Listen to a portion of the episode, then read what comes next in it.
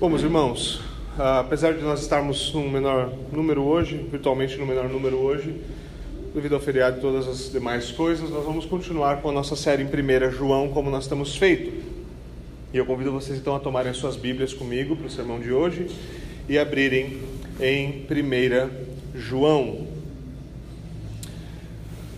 No nosso último sermão, eu não posso falar na semana passada, nós tivemos todos esses intempéries nos últimos dias, mas no nosso último sermão nós falamos sobre alguns assuntos que levantam sempre aquelas orelhas. Eu imagino que alguns de vocês, além de terem ficado com as orelhas de pé sobre algumas coisas, ainda tiveram bastante tempo para pensar nelas.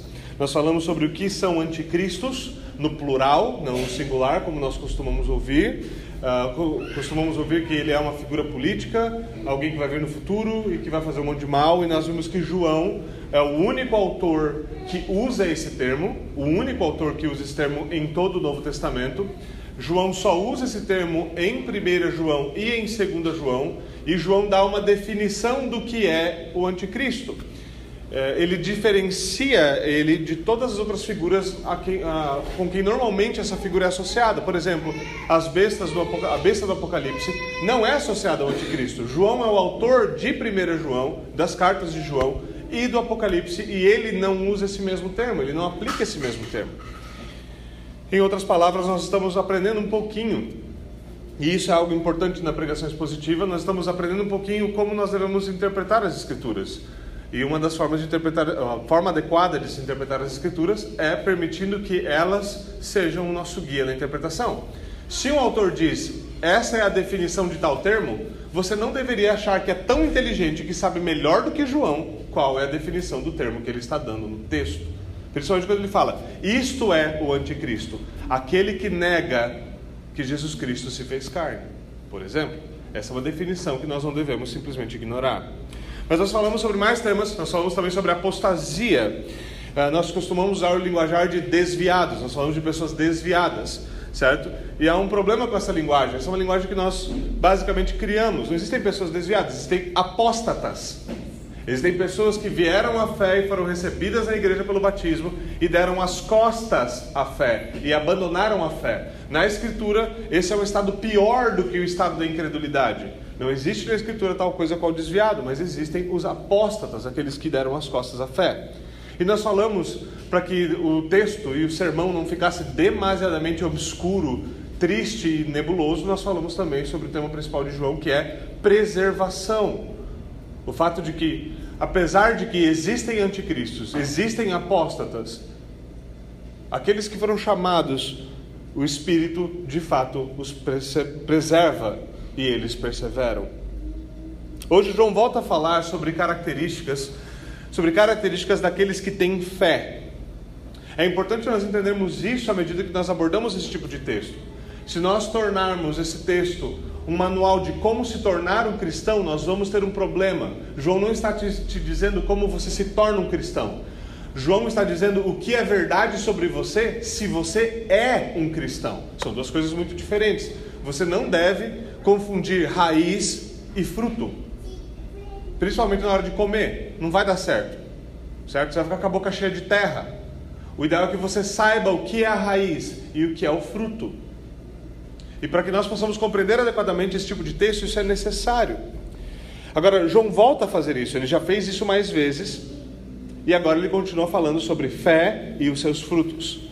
E os seus argumentos, o seu argumento é que todos imitamos o nosso pai pela forma como nós vivemos. O seu argumento aqui é esse: Filhos imitam. Se você não gosta do comportamento do seu filho, você deveria abrir muito bem o seu olho, porque ele é um espelho. Filhos imitam. Filhos imitam. É esperado que essa natureza paterna se manifeste cada vez mais na vida das crianças. você pode falar, mas se a criança não tem pai, ela também vai imitar os seus pais. Ela também vai imitar seus pais. Isso, isso é o que acontece. Então nós vamos tomar a nossa Bíblia e mais uma vez considerar o nosso texto de hoje e aquilo que João está nos ensinando. Eu convido vocês a 1 João, capítulo de número 2. Nós vamos partir do último, último versículo. 1 João capítulo 2, do versículo 29 até 1 João 3, versículo 10. Então, do 2 e 29 até o 3 e 10, certo? Vamos então ouvir a leitura da palavra de Deus, ouçam com atenção e com fé, assim diz o Senhor. Se vocês sabem que Ele é justo, saibam também que todo aquele que pratica justiça é nascido dele. Vejam como é grande o amor que o Pai nos concebeu, de sermos chamados filhos de Deus, o que de fato somos. Por isso o mundo não nos conhece, porque não o conheceu. Amado, amados, agora somos filhos de Deus e ainda não se manifestou o que haveremos de ser, mas sabemos que quando ele se manifestar seremos semelhantes a ele, pois o veremos como ele é. Todo aquele que nele tem essa esperança purifica-se a si mesmo, assim como ele é puro. Todo aquele que pratica o pecado transgride a lei. De fato, o pecado é a transgressão da lei. Vocês sabem que ele se manifestou para tirar os nossos pecados, e nele não há pecado. Todo aquele que nele permanece não está no pecado. Todo aquele que está no pecado não o viu, nem o conheceu. Filhinhos, não deixem que ninguém os engane. Aquele que pratica a justiça é justo, assim como ele é justo. Aquele que pratica o pecado é do diabo, porque o diabo vem pecando desde o princípio. Para isso o Filho de Deus se manifestou, para destruir as obras do diabo. Todo aquele que é nascido de Deus não pratica o pecado, porque a semente de Deus permanece nele. Ele não pode estar no pecado, porque é nascido de Deus. Desta forma, sabemos quem são os filhos de Deus e quem são os filhos do diabo. Quem não pratica a justiça não procede de Deus, tampouco quem não ama o seu irmão. Amém. Senhor, nós ouvimos a tua palavra que tua palavra é fonte de alimento, que ela suscita fé, que ela fortalece fé, que ela transforma homens. Por isso nós oramos, Senhor, para que o Senhor hoje haja pela tua palavra, pelo teu espírito e transforme homens e mulheres. Que o Senhor nos chame à fé se nós não a temos, que o Senhor fortaleça a fé que nós já temos, que o Senhor nos confronte, que o Senhor, o Senhor nos chame a viver conforme a tua palavra, que nós te pedimos por Jesus Cristo. Amém e amém. Bom, meus irmãos, vamos então adentrar o nosso texto e vamos considerar um pouquinho daquilo que João está falando. Bom, primeira coisa, Deus criou o mundo de tal forma que cada ser se multiplica de acordo com a sua espécie. Sabe? Isso é algo natural, isso é parte daquilo que nós podemos chamar de lei natural. Cada ser se multiplica de acordo com a sua espécie. Embora o primeiro Adão tenha recebido a ordem para se multiplicar, ele não encontrou na criação nada que pudesse correspondê-lo de imediato. Então Deus cria a mulher e a mulher completa o homem.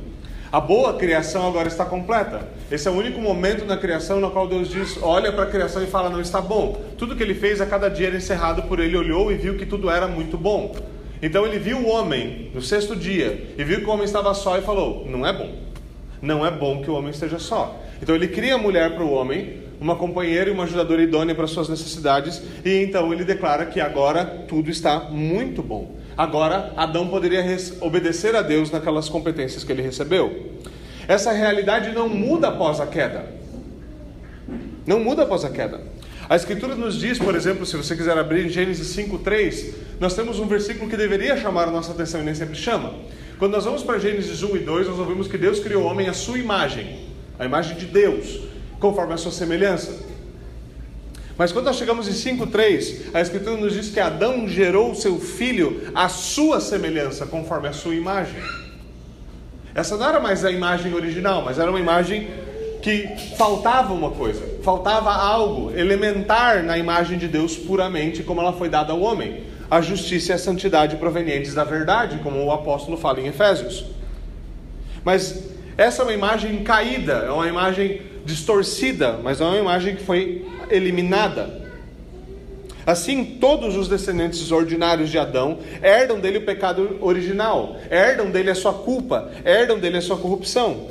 E por natureza, então, nós somos rebeldes. Todavia, Deus estende ao primeiro Adão a promessa de que um segundo Adão viria, de que Deus enviaria o seu próprio filho para remover os pecados e para nos fazer filhos de Deus. João vem buscar alguns desses conceitos de filiação desde esse princípio para nos dar um novo teste da comunhão com Deus. Ele fala disso em termos de filiação. De fato, os homens estão fundamentalmente divididos. E é disso que João está falando.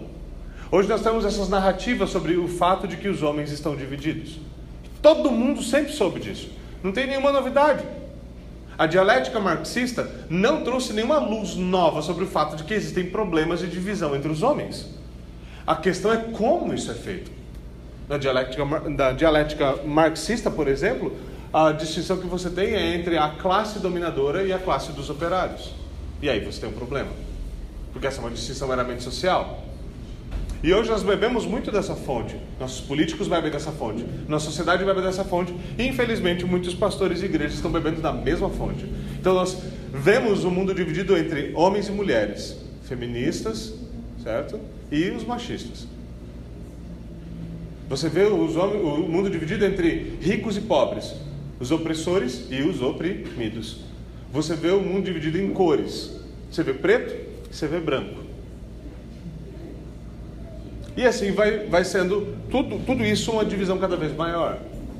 E alguns cristãos têm combat, tentado combater isso, falando: não, não, não é essa divisão. Mas então qual é? Porque há um problema com a humanidade. E João nos dá uma definição bem significativa aqui: que não tem a ver com classe social, gênero, cor, nem coisa nenhuma. O mundo está dividido entre dois pais diferentes. É isso que João está nos falando.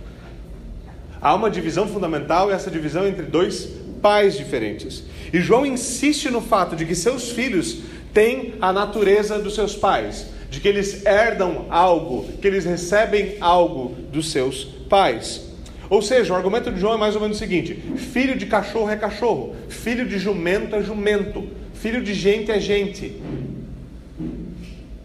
Não é difícil de entender esse argumento. E eles têm disso a filiação.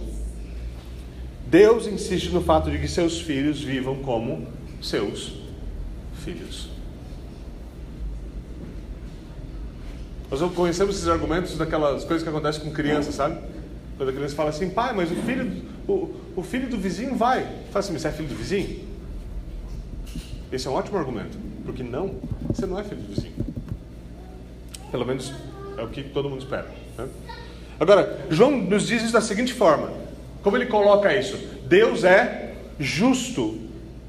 E quem é nascido dele pratica a justiça. Ou seja, há algo fundamental que é essencial no Pai, um atributo da divindade, uma perfeição de Deus. Deus não é justo porque existe um padrão universal cósmico de justiça ao qual ele se ajusta. Deus é a justiça, ele é a própria definição de justiça. Veja, se houvesse algo além de Deus que determinasse se Deus é justo, então esse outro algo seria Deus. Deus é lei para si mesmo, como diriam os antigos protestantes. Deus é lei para si mesmo. Por isso ele é Deus. Por isso é muito engraçado quando alguém vem e fala assim: ah, é injusto Deus fazer isso. Não faz sentido essa afirmação. Ele é justiça para si mesmo. Ele é lei para si mesmo. Agora, há algo inerente nele, isso é justiça. Ele é justo. Então, aquele que é nascido dele pratica o que? A justiça. Nascer aqui é, obviamente, passivo. Nascer é sempre passivo, ainda que você coloque isso em linguagem ativa. Você não escolheu nascer, você não pediu para nascer, você não fez força nenhuma para nascer, certo? Pelo menos você lembre. Nascer é sempre algo passivo. Você é gerado por alguém. Você é colocado para fora por alguém. Nascer é sempre passivo.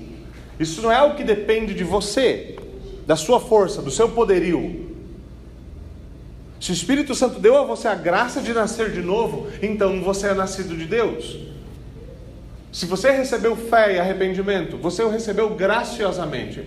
Não é porque você é mais esperto em entender o sermão, os argumentos calvinistas é porque o Espírito agiu em você. E o Espírito é tão poderoso que às vezes ele converte gente usando sermão horrível. Incrível, mas faz. Eu sei porque teve gente que já se converteu aqui nessa igreja. Acontece mesmo. Acontece mesmo. Mas quando ele intervém, ele traz homens à vida. Ele traz homens à vida. Se o Espírito Santo deu a você a graça de nascer de novo, você é nascido de Deus. E aqui temos uma importante marca de nascença. Sabe aquela coisa da marca de nascença? Aqui nós temos exatamente isso. A marca de nascença do cristão é a prática da justiça. Enquanto o novo nascimento descreve o processo espiritual, certo? O novo nascimento descreve um processo espiritual, ou seja, essa pessoa é gerada de novo, ela nasce de novo, ela recebe uma nova vida, certo? João aqui está enfatizando o que a gente poderia chamar, o que os teólogos chamam de o processo jurídico. Há um processo espiritual que acontece, nós chamamos de novo nascimento. O processo jurídico disso a gente chama de adoção, a doutrina da adoção.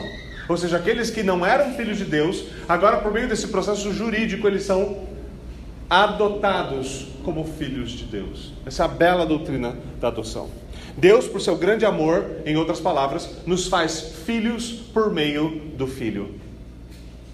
Ele dá um dos seus filhos para recebê-lo de volta com uma multidão de filhos unidos a Ele. Agora, essa é uma adoção que também é eficaz espiritualmente, ela também transforma. Ela também transforma. Agora nós não vivemos mais em justiça, mas nós, insiste João, praticamos a justiça.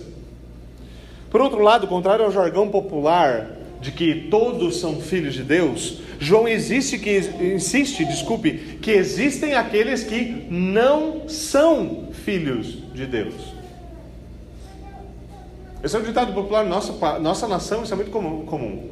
Ah, todo mundo, eu também sou filho de Deus, todo mundo é filho de Deus. Bom, João discorda. E eu fico com João.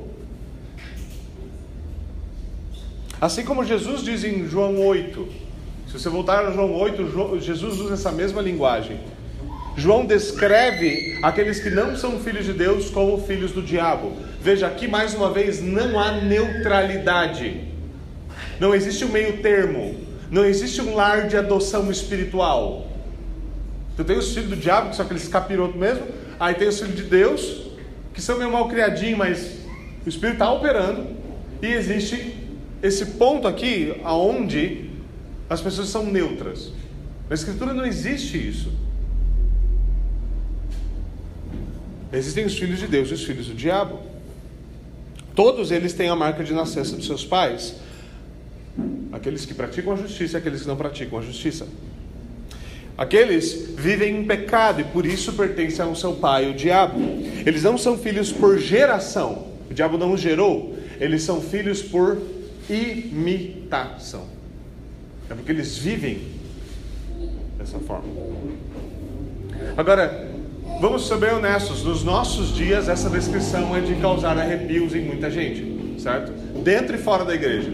Dentro e fora da igreja. Você fala, o mundo é simples assim. As pessoas começam a hiperventilar. Como assim? Está falando? Que... Sim. Está falando o que está escrito. É isso que está escrito. Uma das coisas que mais nos faltam hoje para cristãos sérios, reformados hoje, que vivem no caos cultural que nós vemos hoje é simplesmente pararmos de ter vergonha da Escritura e ter, pararmos de tentar explicar tanto que ela perde seu sentido. A gente explica tanto que é, sabe, Caim ou Abel, que é Jacó ou Esaú, que é Deus ou o diabo, que não se pode servir a dois senhores, ou é um ou outro. Certo? A gente tenta explicar tanto isso que no final das contas perde completamente o significado. Mas pelo menos a gente está seguro, ninguém vai atacar a gente. Eu ia falar aqueles radicais cristãos que acreditam nessa distinção entre a humanidade, que acreditam em Deus e no diabo. Essa é a verdade sobre todos os homens. E isso é uma coisa importante de entender. Não é porque talvez você esteja aqui, você ama o Senhor, você tem fé, você tem vivido na prática da justiça, então você fala, ah, graças a Deus, eu nunca, essa é uma coisa que nunca foi verdade sobre mim. Isso não é verdade. O fato de que nós nascemos inimigos de Deus é verdade sobre todos os homens que nasceram ordinariamente como descendentes de Adão. Todos somos inimigos de Deus por natureza. O que muda é a adoção. O que muda é o fato, é o fato de que por meio do evangelho essa velha natureza é crucificada com Cristo e nós ressuscitamos de novo com ele para uma nova vida por meio da fé. Quando nós falamos que existe essa grave distinção entre os homens, não é porque existem homens melhores e homens piores. Só existem homens que já receberam misericórdia e homens que não receberam misericórdia. Essa é a distinção entre os homens. Não é uma distinção daqueles que têm fé e por isso são melhores. E, e, é por isso que sempre eu insisto com todos os meus irmãos e amigos calvinistas que estão presentes e os que não estão presentes, que se você é calvinista e orgulhoso, você é estúpido. Se você é calvinista e orgulhoso, você é idiota. É isso mesmo. Porque se há alguém que acredita que não é por mérito seu, se há alguém que acredita que você não tem mérito nesse negócio, se alguém que acredita que você é incapaz de achegar-se ao reino de Deus, esse alguém deveria ser você. E depois você olhar para os outros pensando, eu sou melhor porque eu sou calvinista, é porque você ou é muito ruim de matemática ou realmente tem algum problema. A coisa não faz sentido. Essa não é a diferença entre os homens. A diferença entre os homens é que o Senhor usou de graça e misericórdia para conosco. E por isso, por causa do seu exercício de graça e misericórdia, nós agora somos filhos de Deus. Ou seja, o que João está nos dizendo é que o Evangelho é um transplante de pai. Nós costumamos a falar, sempre ouve de pastor aquela, o papo do transplante de coração, né? O evangelho é um transplante de coração. Um coração de pedra é removido e um coração de carne é transplantado. João, falando sobre adoção, ele fala que aqui acontece um transplante de pai. Um pai vagabundo é removido, certo? E um pai justo e fiel é colocado no lugar. Você é tirado de uma família que te odeia e quer a sua destruição e colocado por uma família de um pai que deu o seu filho primogênito e favorito para conquistar, para comprar a sua liberdade. Note ainda que essa adoção acontece, não acontece, desculpe, essa adoção não acontece porque nós praticamos a justiça. Ela acontece para que pratiquemos a justiça. Ela é uma consequência e não uma causa. Ela é um fruto e não uma raiz. Novamente, a parte da graça evangélica, homens são incapazes de fazer o bem ou praticar a justiça aos olhos de Deus. A parte da graça evangélica, isto não é possível. É importante ter isso muito claro, porque se nós pensarmos, eu vou praticar a justiça até que eu conquiste o meu lugar como um filho de Deus, simplesmente não vai acontecer. Você é incapaz de fazê-lo. Isso é o que acontece pela fé. Agora, esta fé, ela dá fruto, e ela dá verdadeiro fruto. E um desses frutos é justiça. Agora, enquanto nós então estamos no primeiro Adão, nós temos por pai o diabo. Pela fé no segundo Adão, nós somos feitos filhos de Deus. E essa é a grande distinção entre homens. Mais uma vez, mesmo que nós vamos para termos bíblicos, a distinção não é entre judeus e gentios, gregos e troianos, homens e mulheres, e sim a humanidade no primeiro Adão e a humanidade no segundo Adão, a humanidade caída ou a humanidade em Cristo. Essa é a realidade. E João insiste que ninguém se engane, aquele que pratica a justiça é filho daquele que é a própria justiça. Agora, considere em segundo lugar, João não apenas nos diz que existe uma diferença filial, não apenas existe uma diferença filial, mas que ela se manifesta na vida desses filhos. O principal termo que ele usa para nos falar disso é justiça e pecado. Esse é o contraste agora. Lembre-se, João sempre usa um contraste: luz, trevas, certo? Agora o contraste é justiça e pecado. Deus é justo e o diabo vem pecando desde o princípio. Certo? Agora, quando nós falamos nesses termos, nós precisamos ser precisos, porque hoje existem diferentes definições para os termos justiça e para o termo pecado. João nos dá uma definição muito precisa de pecado, o que ele chama também de não praticar a justiça ou de não amar o irmão. O pecado, diz João, e essa, essa definição de pecado. Se você está numa igreja cristã hoje, se você está aqui numa igreja protestante reformada, certo? Você deve compreender isso. Se você deseja tornar-se tornar um membro, se deseja entender como nós pensamos. Essa é a definição bíblica de pecado. O pecado é A transgressão da lei. Não é uma invenção, uma categoria teológica. Está no texto. Pode abrir sua Bíblia, olhar ali. Está ali escrito. O pecado é a transgressão da lei. Por isso nós levamos a lei de Deus a sério. Por isso nós levamos a lei de Deus a sério. Por quê? Porque ela nos diz que é pecado. Então ele não precisa inventar pecado. Ele não precisa inventar que a televisão é pecado. Nós precisamos inventar que a bebida é pecado. Nós precisamos inventar que o tabaco é pecado. Nós precisamos inventar que sei lá o que mais é pecado. Nós precisamos inventar que sei lá o que, jogar bola é pecado. Nós não precisamos inventar pecado. Na verdade, nós cremos piamente que aquele que inventa pecado peca. Porque ele se faz mais justo do que Deus. Ele usurpa o lugar de Deus em dizer o que é justiça e o que é lei. Mas quando nós falamos de transgressão da lei, nós não estamos falando como os fariseus falavam. Sabe aquele papo? E se você, se você lê algumas das práticas farisaicas na sua própria literatura, é bem curioso, certo? Então você não pode trabalhar no sábado. E aí tinha algumas leis, por exemplo, Você não pode trabalhar no sábado. Então uma das aplicações disso, você não pode andar mais do que tantas milhas no sábado. Então, para fazer algum negócio, eles subiam num jumento e iam de jumento. Assim, eles não estão andando. Né? E até hoje, os ortodoxos, por exemplo, do Brooklyn, eles não vão apertar um botão do, do, do elevador para subir descer. Porque quando você aperta uma ignição, aquilo é trabalho, não deveria ser feito. Então os elevadores ficam configurados para subir todos os andares e descer todos os andares, parar em todos os andares na subida e descida. Assim ninguém precisa apertar um botão. Você imagina o trabalho. Difícil. Nós estamos falando simplesmente de mera observância externa da lei. Nós estamos falando não apenas de conformidade geral da lei. Nós estamos falando de amar a lei de Deus. Sabe? Sabe aquele negócio que você pega, você pega um crente confuso e bota o Salmo, o Salmo 119 para ler, para ele ler. Aí Davi fala assim: Como eu amo a tua lei, ela é o prazer do meu coração, nela eu medito de dia e de noite. O pessoal lendo a lei, Deuteronômio, falando assim: Mas como? É que você ama a lei por causa de quem a lei revela, por causa do legislador. Se você aprende a pensar em termos da lei de Deus, você realmente aprende a amar a lei de Deus. Aprende a ver o sentido em leis como simplesmente você não cozirá cabrita no leite da sua própria mãe. E aí no final contas você entende por que isso. Por que a lei de Deus diz isso?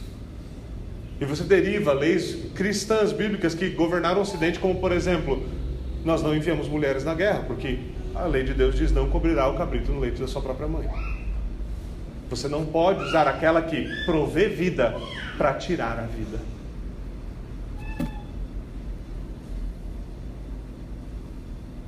João está falando dessa conformidade, é isso que nós realmente desejamos. Entre cristãos, é isso que Deus promete na nova aliança. Eu colocarei a minha lei no seu coração. Não é eu vou ensinar vocês a andar que nem robôs. Eu vou ensinar vocês a amar isso aqui. É isso que você quer para os seus filhos, não é?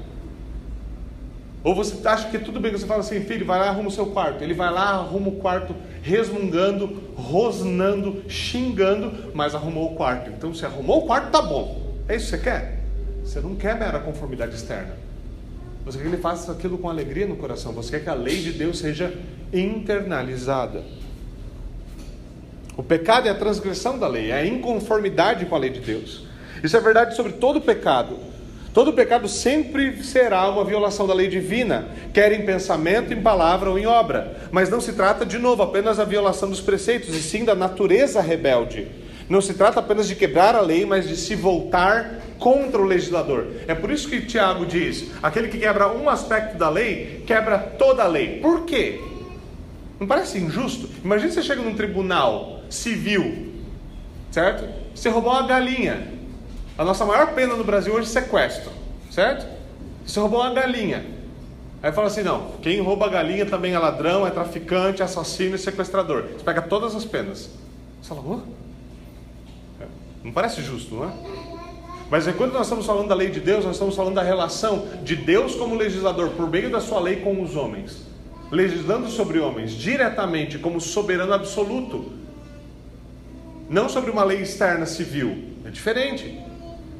E quando nós estamos falando da lei de Deus e da sua relação com os homens, quando os homens se voltam contra a lei, eles não estão se voltando contra a lei, um conceito abstrato, duas tábuas com dez mandamentos flutuando lá fora na galáxia. Não é isso. Eles estão se voltando contra aquele que deu a lei. Essa é a acusação constante dos advogados do pacto, ou seja, os profetas do Antigo Testamento fazem o quê? Vocês violaram a lei de Deus, vocês violaram a lei de Deus, vocês estão se voltando contra ele, vocês estão violando a lei de Deus. Quando João fala aqui então de pecado, mais uma vez, ele não está falando simplesmente de um ato pecaminoso singular. Esse é o mesmo raciocínio do começo da carta. Ele está falando de um pecado, de um pecado que você cometeu, você, você caiu em pecado.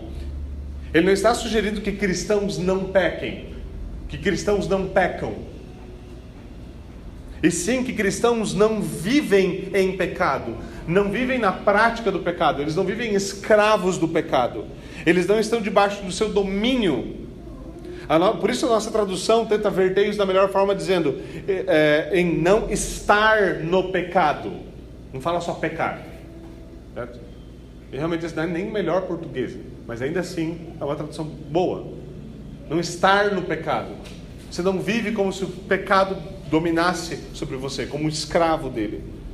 E essa definição de pecado nos ajuda em nosso entendimento do que é justiça, justiça divina. E veja, eu quero deixar isso forçar isso, mesmo que o sermão fique um pouco mais longo do comum.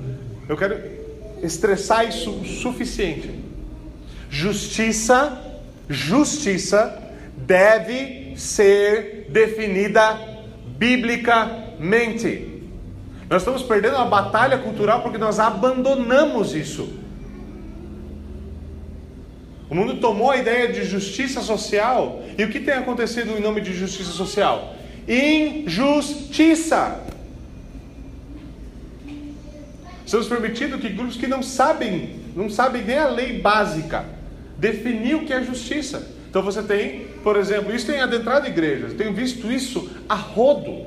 É assustador. Então você tem um movimento, certo? Um movimento de acusadores. Você por exemplo, Me Too, e aí o que acontece? Uma mulher fala, aquele homem fez isso comigo. Outra mulher fala, aquele homem fez isso comigo. E pronto, destruiu aquele homem.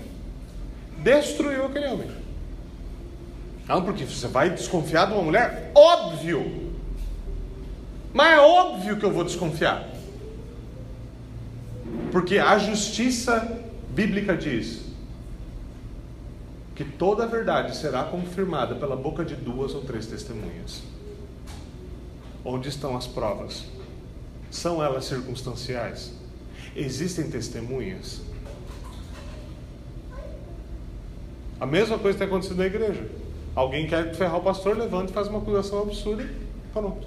Mas o que Paulo ordena? Aplicando o mesmo conceito do Antigo Testamento é: não ouçam nenhuma acusação contra um presbítero, senão com duas ou três testemunhas. Por quê? Porque isso é justiça. Porque é injustiça condenar o inocente.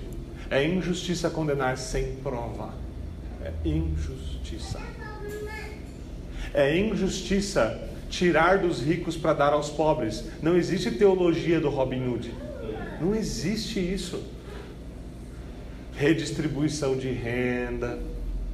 Sabe esse negócio? O governo adora. Nossos estados de bem-estar social amam. Nós deveríamos parar e nos perguntar se isso é justiça.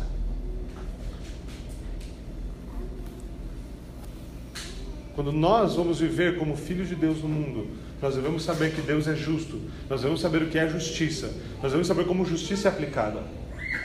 Você quer estar seguro numa igreja para viver como um homem justo e com verdadeira liberdade cristã, você tem que estar certo de que os presbíteros, de que a liderança dessa igreja entende o que é justiça. Senão você pode ser disciplinado por um motivo injusto sem prova nenhuma do nada. E nós sabemos muito bem o que é isso aqui. Nós sabemos que é muito bem saber o que é estar com o pepino na mão e não ter provas. Então suspendeu o julgamento até que as coisas se esclarecessem. Porque nesse inteirinho todo você tem ainda o princípio básico da lei de Deus, a, a, a regra de ouro, que é o quê? Você quer mesmo ser julgado injustamente? Não. Então, faça aos outros aquilo que você gostaria que fizessem para você. Julgue com justiça. Julgar é algo inescapável. A ordem bíblica é julguem com a reta justiça. Quando nós queremos viver como filhos de Deus no mundo, então nós devemos voltar à palavra de Deus, voltar à revelação de Deus na natureza, na criação e na palavra de Deus para compreender o que é justiça e para poder viver como homens justos. Você quer aplicar justiça na sua casa? Você quer aplicar justiça no seu trabalho? Você quer aplicar justiça nas suas relações? Quer viver como um homem justo aos olhos de Deus? Você vai ter de aprender da lei de Deus. Agora, da mesma forma, ele não está nos dizendo que aquele que pratica um ato de justiça é filho de um justo. Ele foi, fez uma coisa certa, então é filho de Deus. Essa justiça não é meramente externa. Não é uma justiça meramente externa. Não é um homem que foi criado numa tradição eclesiástica e ele não se importa com Deus, mas pelo menos ele tem uma vida certinha. Claro que esse homem é melhor do que o depravado. Melhor, inclusive, para a sociedade. Mas assim como o pecado é caracterizado por um coração em rebelião contra Deus, justiça é caracterizada por aquilo que eu falei do Salmo 119: como eu amo a tua lei. Por apego a Deus. Por apego a Deus. Pelo oposto da rebelião contra Deus. É conformidade com a sua vontade. É querer o que Deus quer. É como alguns teólogos colocaram já no passado: é pensar os pensamentos de Deus após Ele. Os filhos de Deus devem viver nos termos do seu pai. Ele é o pai, ele é o dono da casa. Na minha casa obedece o pai. E é simples assim. enquanto a horda de feministas se reúne ao redor, falando, ah, patriarcado, porque é o pai que manda, é assim que a Bíblia ordena. Deus é pai, ele manda em tudo. E ele falou que pai manda no lar. E é assim que vai ser. E sempre que não for assim, vai ter os problemas que ele tem hoje. Sempre. Sempre vai ser assim. Os filhos do diabo são marcados pela rebelião e pelo pecado, que é fruto da rebelião. Os filhos de Deus são marcados pela justiça, pela prática da justiça.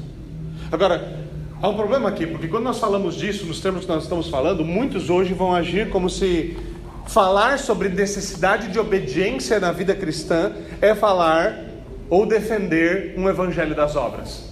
É, essa é a acusação que eu adoro, o máximo, porque ela mostra o nível de ignorância teológica de alguns. Isso acontece em todos os níveis, entre reformados, entre protestantes em geral, na igreja evangélica isso abunda. Certo?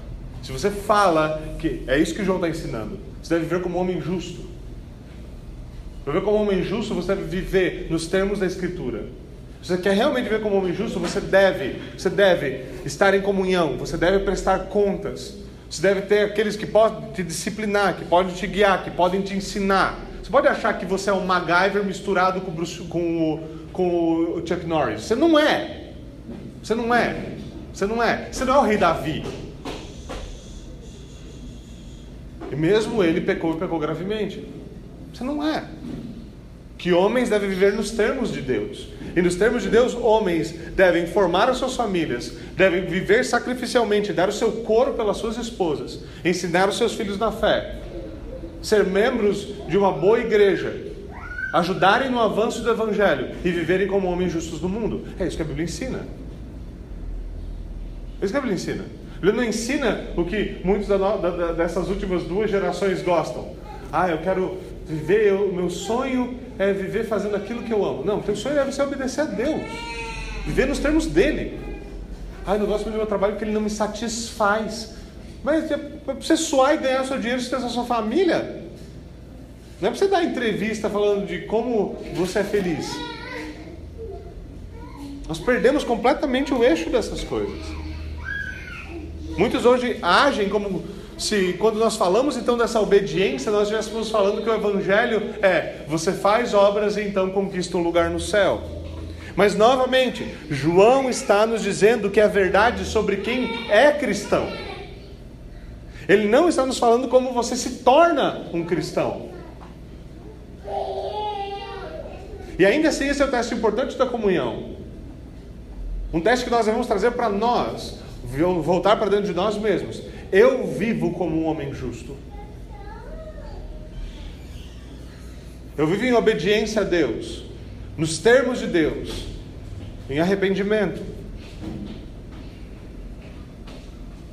Para ser um cristão, você deve nascer de novo. Agora, tendo nascido de novo, tendo sido adotado por Deus em Cristo, a diferença não estará apenas na sua família de origem, ela vai estar também na forma como você vive. Você vive em verdadeira gratidão pela bondade merecida de Deus? Você pratica misericórdia para com sua família e seus irmãos? Você ama a lei de Deus e busca aplicá-la toda a sua vida? Você trabalha para ver o reino de Deus avançando sobre a terra? Você vive em arrependimento constante por não conseguir fazer nenhuma dessas coisas direito?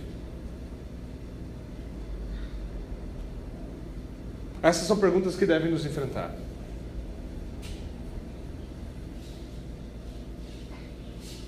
É claro que nós estamos aquém do que nós deveríamos estar. Mas João é claro: todo aquele que tem a esperança da salvação e da bênção de Deus purifica-se a si mesmo. É isso que ele diz: todo aquele que tem essa esperança purifica-se a si mesmo. Purifica-se a si mesmo. A semente do Pai, diz ele, permanece nos seus filhos, e, ele, e essa semente sempre dá. É isso que Lutero respondeu quando ele começou, com, começou a defender amplamente, abertamente a sua doutrina da justificação pela fé. Qual foi a primeira acusação feita? Ah, então eu vou ter fé e agora não preciso fazer mais obra nenhuma. Ele falou, não, estou falando da fé que salva. Eu estou falando da fé que salva. Mas essa fé que salva, ela frutifica. E o seu fruto é justiça. A fé que salva dá fruto. Ai de nós, meus irmãos, ai de nós, se um dia nós formos aquela figueira seca à beira da estrada para Jerusalém, onde o Senhor foi buscar fruto e não havia. Esse fruto não é como o mundo evangélico gosta de dizer, o fruto são as almas que você ganhou para Jesus. Se você entendeu o básico sobre o evangelho, sabe que ninguém ganha alma. Você não ganha ninguém para Jesus. Os seus frutos devem ser definidos biblicamente sua vida de santidade, o cuidado seu pela sua família, sua vida na comunhão da igreja, sua, sua, suas obras de justiça. Isso inclui teu testemunho pelo Evangelho, mas não quantas pessoas aceitaram. Conheço alguns ótimos evangelistas e pregadores que são homens fiéis e não tiveram tanto resultado. Então quer dizer que eles são menos cristãos, menos fiéis? De forma alguma. Porque se nós conhecemos e compreendemos a dinâmica do Evangelho, nós sabemos que a pregação é simplesmente um meio, mas ela não é um meio eficaz. O meio eficaz é o chamado do Espírito. Por fim, esse é o meu último ponto, vai ser breve. João nos diz que nós sabemos que ele se manifestou para remover os nossos pecados. E aqui está um ponto importante. Foi isso que Cristo fez, ele se manifestou para remover os nossos pecados. Por isso que é estranho quando alguém insiste em viver com a mancha. Ou melhor, alguém insiste em viver lameado no pecado, chafurdando como um porco na lama. Acho que foi o William Gurnall, eu gosto muito dele, o antigo puritano, que disse: a diferença entre o cristão e o cristão é que o cristão é um porco que foi lavado e ele não quer voltar para a lama. O não cristão é um porco que adora chafurdar nela.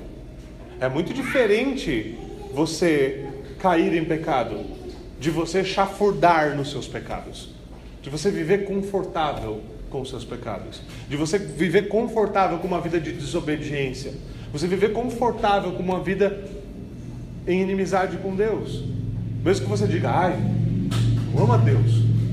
Você pode falar isso quando você quiser, Há sempre o problema da distância entre a boca e o coração. Porque é muito fácil os nossos lábios professarem uma coisa e o nosso coração está completamente distante do Senhor. Embora aqui seja natural nós supormos que ele está falando que Cristo morreu para remover a culpa do pecado, a fluência do texto pede por algo mais. Por algo mais. Porque ele está falando sobre a prática do pecado, a vida do pecado e a prática da justiça. Ele está falando de como Cristo removeu não somente a culpa do pecado. Teologicamente, nós distinguimos entre a culpa do pecado e o poder do pecado. Ele não está falando somente que a culpa foi removida, ele está falando também que o poder do pecado foi removido. E é nesses mesmos termos que o apóstolo Paulo escreve quando ele escreve em Romanos sobre esse tema. Aqueles que desejam abrir comigo, vão para Romanos 6, do 17 ao 23. Veja que, veja que Paulo escreve aos Romanos 6, 17 ao 23. Mas graças a Deus, porque, embora vocês tenham sido escravos do pecado, certo? escravos do pecado, vocês foram, é isso que vocês foram. Vocês passaram a obedecer de coração. A obedecer de coração a forma de ensino que lhes foi transmitida. Isso seria um absurdo para a igreja evangélica. Não, você passou de, a obedecer de coração a, a, a instrução que você está recebendo na igreja. Isso é lavagem cerebral. Curioso. A gente vive, já falei isso mais, mais vezes, mas a gente vive numa geração em que na igreja, quanto mais único, quanto mais singular você é, melhor. Quanto mais diferente você pensa, melhor você, mais capaz você acha que é. E aí você vai para as escrituras e ela fala que uma das coisas importantes da igreja é a unidade de pensamento. Hoje a gente chama isso do quê? Lavagem cerebral. Mas quando todo mundo começa a pensar nos termos da lei de Deus, qual que você acha que vai ser o resultado? Concordância ou discordância? Não que nunca vai haver discordância, mas o que você acha que vai acontecer? Unidade ou desunião? Certo? Ele continua: Vocês foram libertados do pecado e tornaram-se escravos da justiça. Eu falo isso em termos humanos. Por que em termos humanos? Ele está falando em termos de escravidão. Você era escravo, você foi vendido para outro senhor de escravos. Você era escravo de uma coisa, agora você é escravo de outra por causa das limitações humanas, assim como vocês ofereceram os membros dos seus corpos em escravidão e impureza e a maldade que leva à maldade, ofereçam-nos agora em escravidão à justiça que leva à santidade. Quando vocês eram escravos do pecado, estavam livres da justiça. Que fruto colheram então das coisas das quais agora vocês se envergonham? O fim delas é a morte. Mas agora que vocês foram libertados do pecado e se tornaram escravos de Deus, o fruto que colhem leva à santidade, e o seu fim é a vida eterna. Pois o salário do pecado é a morte, mas o dom gratuito de Deus é a vida eterna em Cristo Jesus, nosso Senhor. Amém. Como disse Jesus, todo aquele que vive pecando é escravo do pecado. É isso que Jesus disse: todo aquele que vive pecando é escravo do pecado. Todo aquele que pratica a justiça é filho de Deus. Mas por meio do Evangelho nós somos libertos desse pecado. Por meio do Evangelho nós podemos ser, se você ainda não é, libertos desse pecado. E, podemos, e pode então passar a obediência, uma bênção que é fruto da fé. Através dela nós sabemos quem é filho de quem. Afinal, Deus se manifestou para que nós sejamos como Ele. E como João já disse, nele não há pecado. João fala disso como algo que é manifesto quando Deus se manifesta. Esse, essa parte não é fácil, mas é o que ele diz. Isso é algo que se manifesta quando Deus se manifesta. Quando o juízo de Deus é revelado, os justos são vindicados. Isso sempre é verdade. Isso aconteceu na cruz. Quando Deus julgou o mundo na cruz, os justos foram vindicados finalmente no domingo da ressurreição quando Deus julgou o pecado na carne. Isso aconteceu quando o juízo divino veio sobre Jerusalém, no ano 70. Isso aconteceu quando o juízo divino veio no dilúvio. Quando Deus se manifesta em juízo, os justos são declarados como justos.